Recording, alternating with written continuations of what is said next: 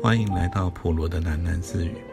不论你在何处听到这个节目，都可以到 First Story 这个平台上面找到我的频道，并留言回馈。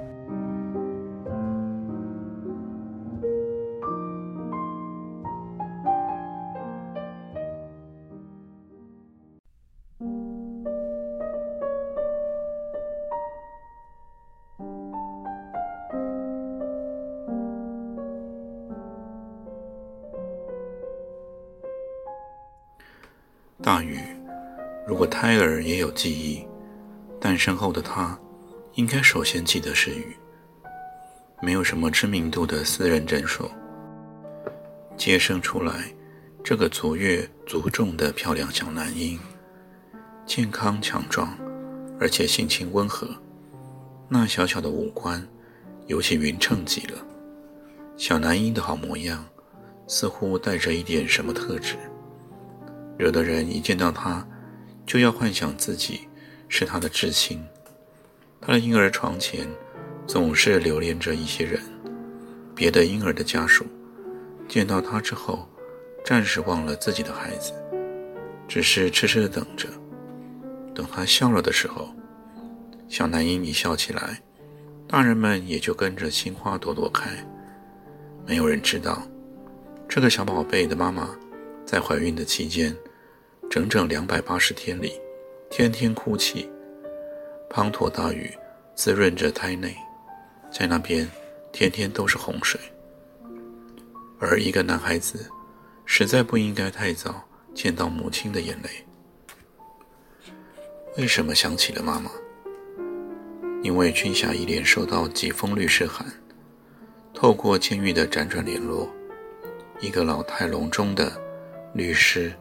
亲自前来何城拜访，在律师的见证之下，军霞签收了几份文件。那是妈妈去世以后遗留给他的财产，意料之外的好大一笔钱。几张薄薄的文件捏在手里，军霞才清楚地感觉到，跟妈妈是真的永别了。这一次，妈妈总不至于突然又出现了吧？就像一切的婴儿一样，小男婴很喜欢看见自己的妈妈，但是先学会了喊爸爸。他已经长成了一个很小的男孩，懂得使用一百多个单词来表达切身的感受。摆脱了纸尿裤，偶尔还需要奶嘴。小男孩非常乖，记性特别强，对于数字特别的敏感，任何的号码。一经过耳朵，就永远不会忘记。爸爸于是昵称男孩是“我的电话簿”，我的私人小秘书。爸爸还帮他取过更多的绰号，一律以“我的”做开头，以很多的呵养攻击做结束。小男孩开始上日间托儿所的时候，天黑的时候会有一个老太太牵着他的手散步回家。夜里，小男孩与妈妈睡在楼上，而爸爸不一定回家。他的卧室单独在楼下。两层楼之间的阶梯是一道值得探索的旅程。多少次，小男孩摸黑爬下楼，推开了那一扇紧掩着的门。有几次，真的在里面找到了爸爸，那么快乐地迎接这位我的小探险家。这一夜，两人便聊上许多话。有时爸爸倦得睡了，小男孩仍旧躺在一旁，抵抗着困意，不停地揉眼睛，长久而傻傻地望着他。小男孩一向认为，所有的爸爸与妈妈都是分楼而睡，而且两者之间很少对谈。最后一次看到爸爸的时候，或者说，最后一次。听见他的时候，是一句让人耳目一新的高吼：“这是什么东西啊？我的天哪！”那是在喊小男孩的意思了。小男孩循声跑进了厨房，爸爸正就着水龙头猛烈地喝水，而妈妈远远地躲在了墙角，目光炯炯地看着爸爸喝水的模样。爸爸发现了脚边的小男孩，他摇摇晃晃地弯下身来，非常亲热地扑抱了男孩，开心的甚至跌了一跤。爸爸站不起来，妈妈望着他挣扎。小男孩花了一些时间。才弄明白，这不是游戏。爸爸的喘息散发出一种很奇怪的甜味，导致小男孩终其一生害怕杏仁与香蕉水。爸爸后来几乎是爬着进了卧室，从里面合上了房门。他再也没有走出来。小男孩在门外等待了许多的时光，轻轻地搔着门。扭转门把，小脸贴着门板呼唤，最后剧烈撞门。快点，别吵啊！爸爸在睡觉。妈妈这样平静地说。她坐在了不远处的餐桌旁喝茶。门里面静悄悄的，没有任何声音。小男孩与妈妈在那餐桌上又度过了许多次早餐和晚餐。餐后。妈妈仔细地清洗碗盘，小男孩恒久像一只小狗一般，趴在了爸爸的门前，千方百计也打不开门。他的新念头是：如果趴得够低，也许就能从门缝里挤进去，能将爸爸放出来。他终于没有能够挤进去，而房门就近打开了。家里来了许多陌生人。与一些似曾相识的长辈，几乎每个人都想将他撵上楼。躲藏在楼梯转角的小男孩见到了一个担架，被送进了家门。一见担架，所有的人一起拉扯衣襟，遮掩口鼻。担架从爸爸的房里抬出了一具重物，盖着白布，一路淌水，从白布中。伸出了一只乌黑的手爪，僵直的向天。那五根手指凹成了非常坚持的曲折，好像要朝空中硬挖下一块氧气。气味真浓，这味道已经弥漫家里很久了。跟这个恶臭比起来，小男孩还是比较害怕杏仁跟香蕉水。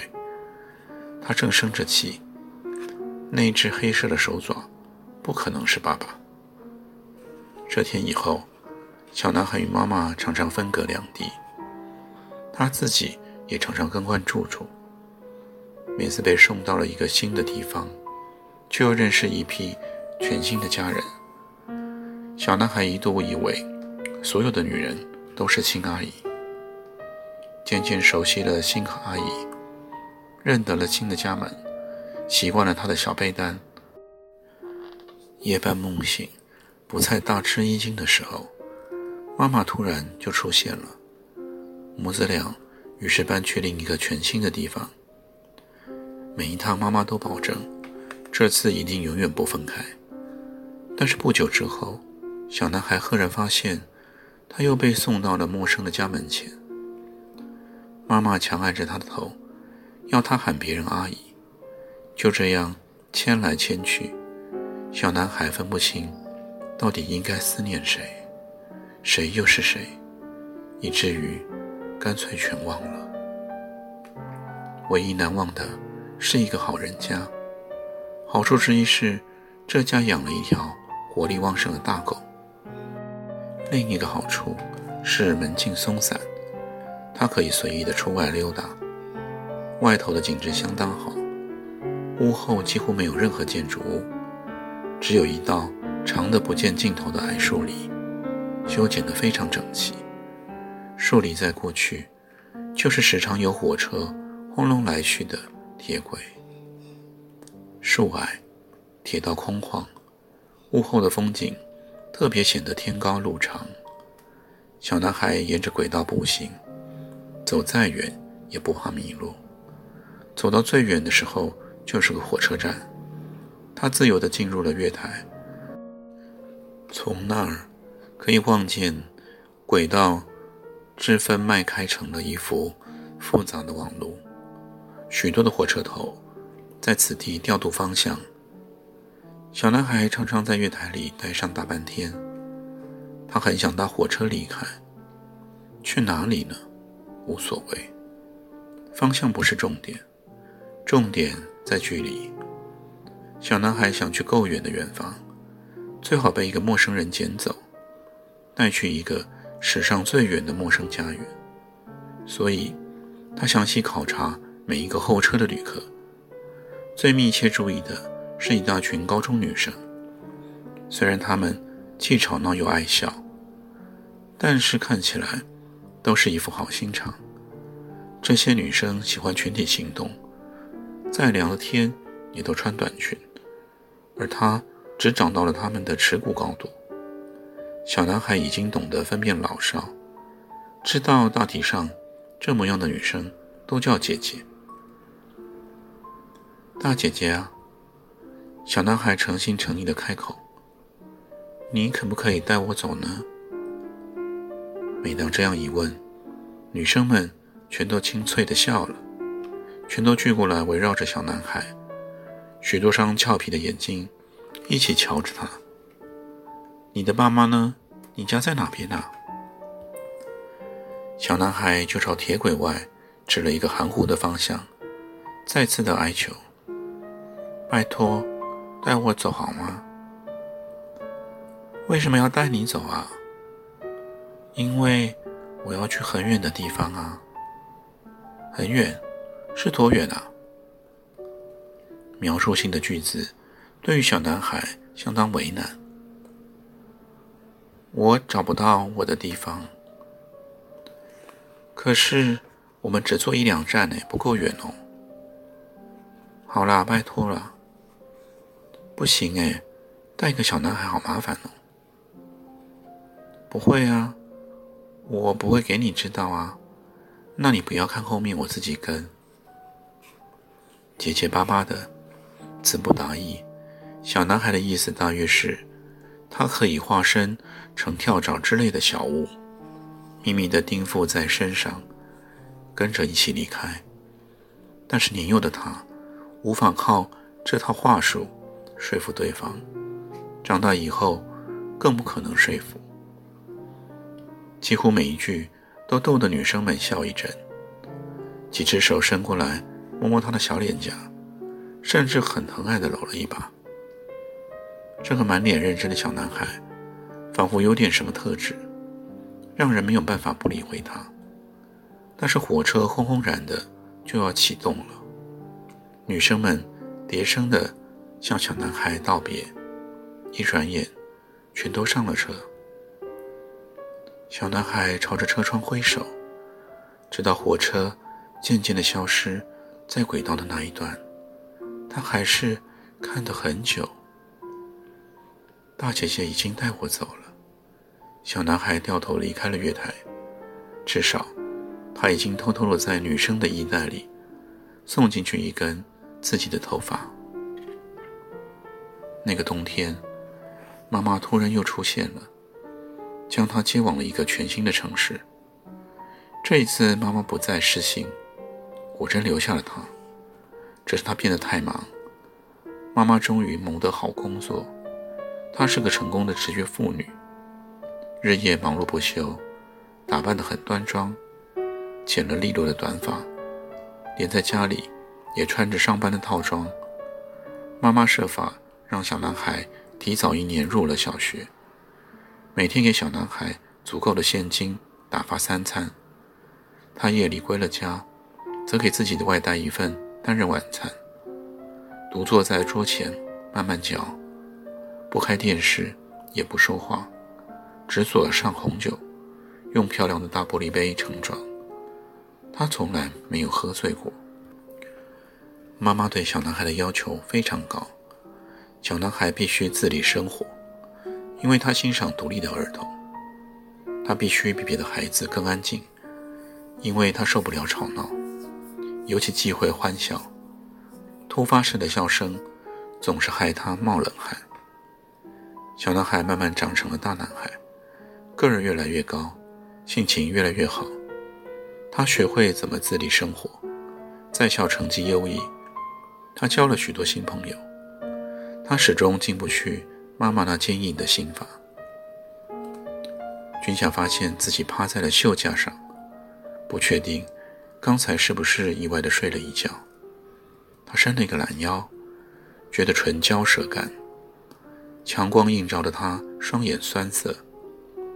君夏四下看了看，静悄悄的，秦先生已经离开密室了。